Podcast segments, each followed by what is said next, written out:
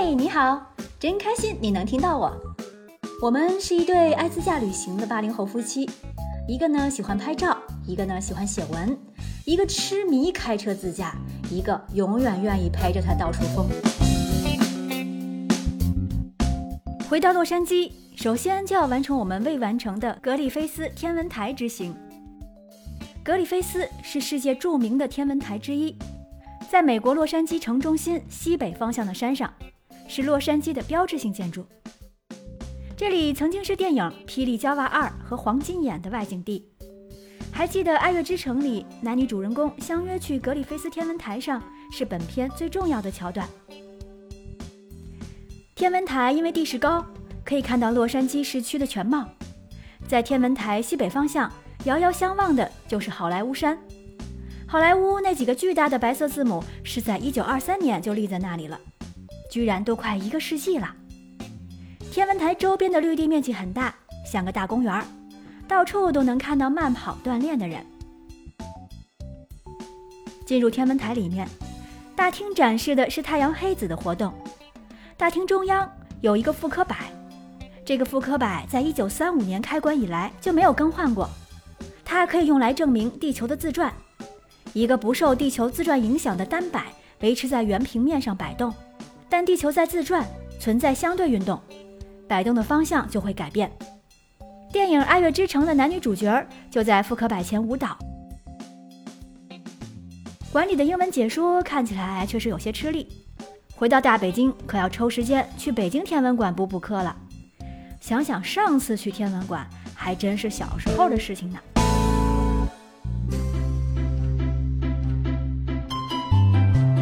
两天的时间就要回国了，先把车子还了，然后又买了洛杉矶地铁一日票，打算去洛杉矶中央市场和华人街逛逛。每到一个城市，总喜欢去那里的菜市场看看烟火气。我们选择前往最古老的 Grand Central Market 探索一番。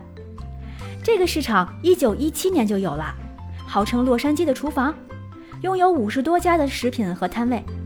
应季的蔬菜瓜果什么的，当地人喜欢的小吃又是哪些？这些在市场上都能找到答案。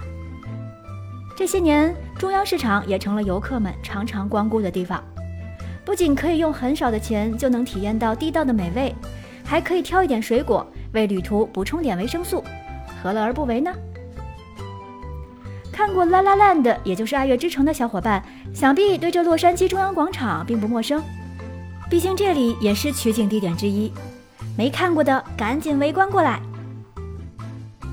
正值中午，前来觅食的本地人和游客可真是不少。这幅景象使我领悟到，洛杉矶的大量的移民把这里造就成了一个多元文化色彩的城市。这段历史仿佛就浓缩在眼前的人流中。从市场里琳琅满目的各地美食就可以看出这里文化的多样和包容性。我和胖叔大略绕了一圈，花了不少时间。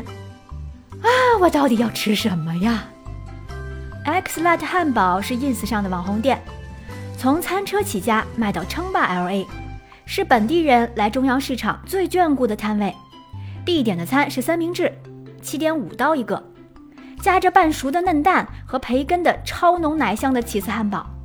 看着摆在柜台里的半成品。Cheese 慢慢融化在蛋上，和煎蛋融为一体，体会着入味的感觉。哎呀，肚子真是咕噜噜的叫了。还有墨西哥菜、中华料理等等。选好你自己喜欢的小吃，再到咖啡店选一杯饮品，就能度过一个完美悠闲的下午了。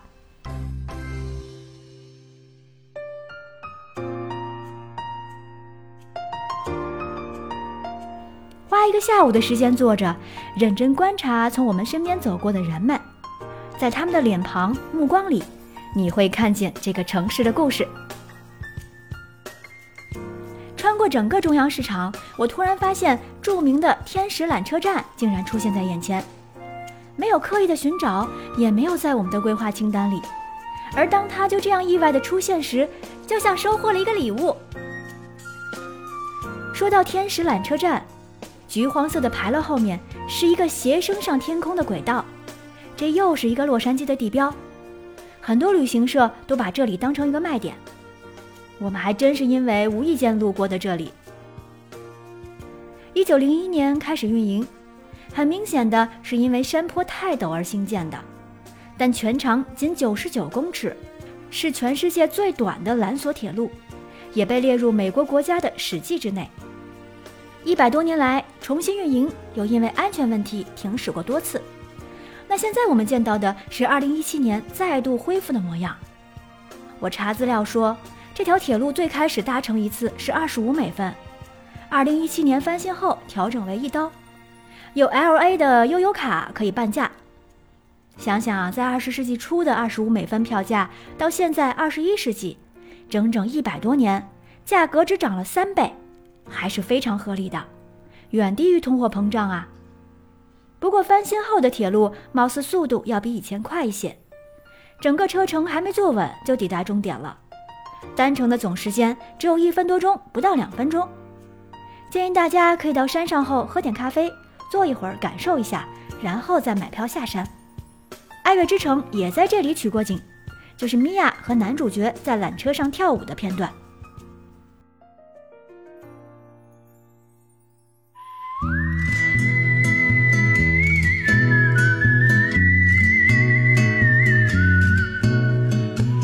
美国，华人在亚裔中的比例是绝对高的。所以，几乎在美国的几大城市里都有唐人街。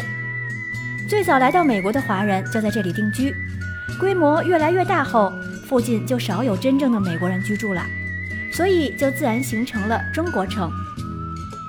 中国城特有的标志就是那中国牌楼、孙中山的雕塑，还有到处可见的中国红。走在中国城的街道上，你会恍惚觉得时光穿梭。回到了上个世纪的六七十年代里的香港，或者是七八十年代的广东。说实在话，这里和美国人生活的区域相比，规划管理的环境都差了很多，也不如附近的小东京和小首尔。在这里生活的华裔老人居多，在公车上可以听到他们用中文聊着天儿。他们看不到中国已经飞速的发展，环境已经远超他们居住的 Chinatown。希望这里的老人家可以有机会回到我们的祖国看看，那一定是另外一种恍如隔世的感觉吧。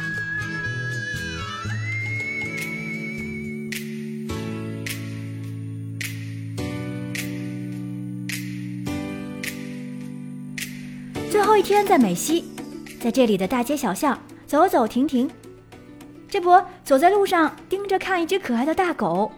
狗狗的主人却盯着我，笑呵呵地说了一句：“Beautiful girl, I like your dress。”啊，我这件暹罗猫的连衣裙在异国真的挺受欢迎，穿了一天被仨人夸奖。老外真的会直言不讳地表达对你的喜欢，这是个特别友好的、有个性的国度。见识过地铁里有黑人说唱式的吵架，各种大屁股妞袒胸露乳，但是觉得很美。在巨人森林中穿行，我就是个小矮人儿。其实还有很多地方没有去，圣莫妮卡海滩、赫氏古堡、马里布、蒙特雷水族馆等等都没有去呢。但是却该说再见了。我用声音来表达我美好的回忆。虽然目前出国是件难事儿，加拿大签证办了也没有用武之地，有点可惜。希望赶紧能到踏出国门的那一天。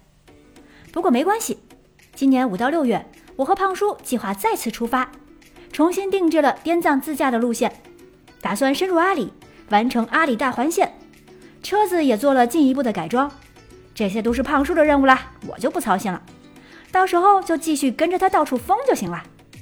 如果到了信号不错的地方，我会在马蜂窝旅行网做全程视频直播，感兴趣的朋友可以在马蜂窝 APP 搜索“喜成爱自驾”，关注我。名字我会打在下方评论里。其实最近我也没闲着，只要有空就在北京给大家搜罗美食美景。北京大妞带大家直播游北京，欢迎来看呢。好了，这一季美西的声音游记完结。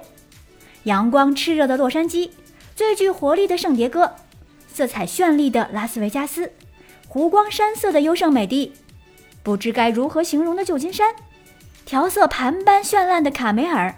终身难忘的拉基德角，是不是一定要用一句话来作为结束语呢？我想了想，都说除了眼前的苟且，还有诗和远方。哪有什么远方？其实就在路上。诗就是在旅程中最美好的发现和感动。我的声音游记第三季预告：真的不要冬天去云南。嗯，是不是真的呀？